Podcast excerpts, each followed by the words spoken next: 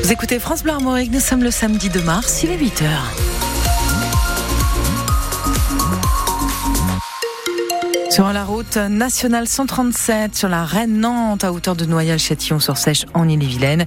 Une voiture en panne. Prudence aux abords de cette voiture qui peut vous surprendre. Côté météo, nuages éclaircis se partagent le ciel avec de rares averses.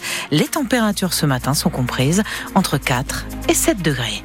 Le journal Julien Prouvailleur, si vous faites vos courses aujourd'hui, vous tomberez certainement sur les bénévoles des Restos du Cœur. C'est le week-end de la grande collecte nationale, collecte qui a débuté avec le traditionnel concert des enfoirés, diffusé hier soir sur France Bleu.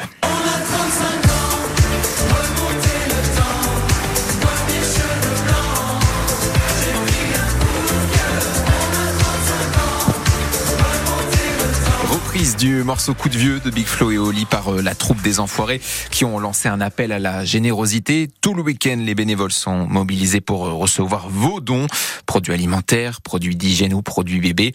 L'objectif est de reconstituer des stocks particulièrement diminués à la sortie de l'hiver. Pierre Carman est trésorier des Restos du Cœur d'Ille-et-Vilaine.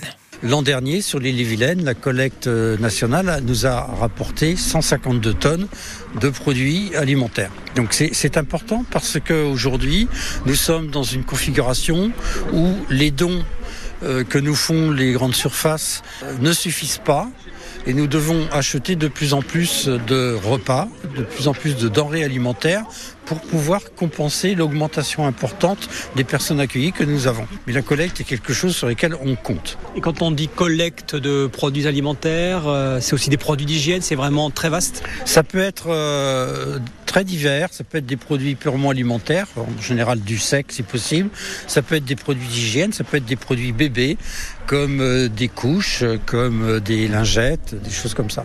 Pierre Carman au micro de Loïc Guélec. On le redit, tous les dons sont les bienvenus et la collecte est organisée jusqu'à demain. Et puis on peut aussi, pour participer et aider les Restos du Cœur, à acheter les, le CD ou le DVD des Enfoirés 2024. On a 35 ans. Quand vous l'achetez, c'est 17 repas pour les Restos du Cœur.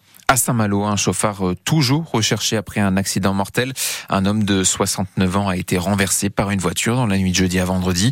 Les pompiers sont arrivés vers 2 euh, heures du matin. L'homme était en arrêt cardio-respiratoire. Il est mort euh, à l'hôpital.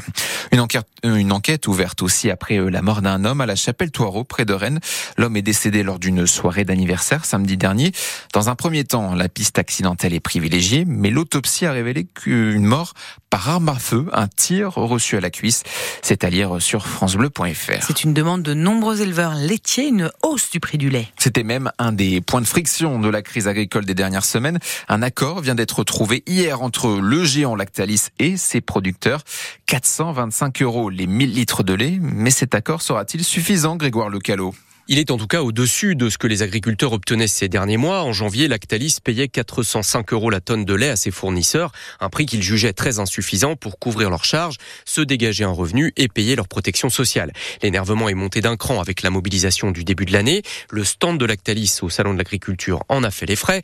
Il a été en partie recouvert de fumier, puis quelques jours après brièvement occupé par des militants de la Confédération paysanne. Malgré la tension, des négociations ont commencé le 29 janvier pour aboutir hier donc. L'accord trouvé fixe le prix de la tonne de lait à 425 euros, soit 5 euros de mieux que la première proposition du géant laitier, un prix qui couvre les trois premiers mois de l'année. Dans un communiqué, l'organisme qui représente la majorité des fournisseurs considère, je cite, que la responsabilité l'a emporté du côté de l'entreprise.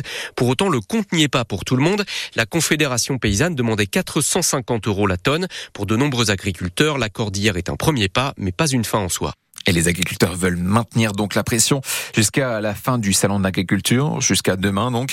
Et après la visite du ministre de l'Agriculture, Marc Fesneau, hier, place à Valérie Ayé, nouvelle tête de liste du parti présidentiel aux européennes, de déambuler dans les allées du salon ce matin. La réforme du RSA est étendue à la moitié des départements français. Annonce du Premier ministre Gabriel Attal hier. Avec cette réforme, les bénéficiaires doivent effectuer 15 heures d'activité ou de formation par semaine pour ensuite toucher le RSA.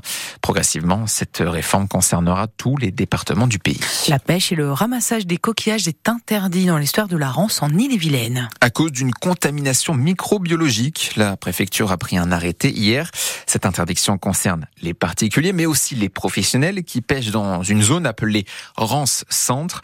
De prochaines analyses seront effectuées dans les prochaines semaines pour euh, pouvoir lever cette interdiction. La qualité de l'air particulièrement mauvaise aujourd'hui en Bretagne, selon le dernier bulletin de Air Braise, particulièrement mauvaise dans l'ouest breton à cause d'un pic d'ozone qui peut provoquer des irritations du nez et de la gorge. C'est une page qui se tourne dans le monde de la librairie rennaise. Le forum du livre est en grande difficulté financière.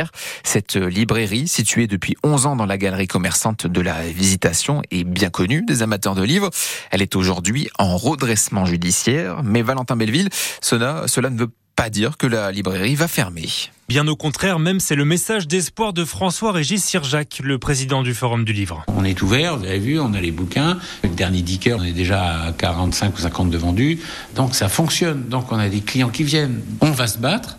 Donc ça n'est pas fini. La librairie cumule 600 000 euros de dettes surmontables en temps normal, mais il n'y a plus assez de trésorerie. Désormais, les ventes sont en berne depuis deux ans et les clients se font plus rares depuis la panne de la ligne B du métro. À la sortie de la ligne B, place Sainte-Anne, c'était pour nous que du bonheur. Il y avait du monde, ça vendait bien, c'était sympa. Bon, euh, janvier nous a réveillés. Sur les cinq potentiels repreneurs qui se sont manifestés, il n'en reste qu'un aujourd'hui et il vaut mieux que tout se déroule bien. Ah ben j'espère, parce j'en ai pas d'autre derrière. Nous, ça se bouscule pas à Portillon. Il n'y a pas beaucoup de personnes en France qui est susceptible de reprendre ce genre d'enseigne importante. Le projet de reprise implique de conserver les 28 salariés, dont Isabelle, qui est là depuis 13 ans. Il faut que ça perdure, même avec une autre enseigne, mais il faut que ça perdure. On y croit, je croise les doigts. Tout comme ses salariés, François-Régis Sirjac y croit, lui aussi, lui qui mène à 70 ans son dernier combat, avant de partir en retraite une fois la reprise actée.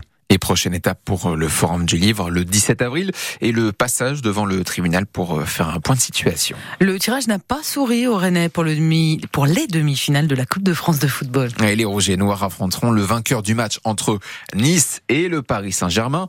Un adversaire redoutable donc et un nouveau match à l'extérieur pour les Rennais. Il se jouera le 3 avril prochain dans l'autre demi-finale. Valenciennes, dernier représentant de Ligue 2, affrontera l'Olympique lyonnais. Toujours en football, le Paris Saint-Germain enchaîne un deuxième match nul consécutif en Ligue 1. 0 à 0 hier soir contre Monaco. Match surtout marqué par la sortie à la mi-temps de Kylian Mbappé et par son attitude totalement lunaire. Le joueur a préféré se rhabiller et rejoindre les tribunes plutôt que de s'asseoir avec ses coéquipiers sur le banc. Dans les autres matchs du jour en Ligue 1, Lille se déplace à Reims à 17h et Clermont reçoit l'Olympique de Marseille à 21h.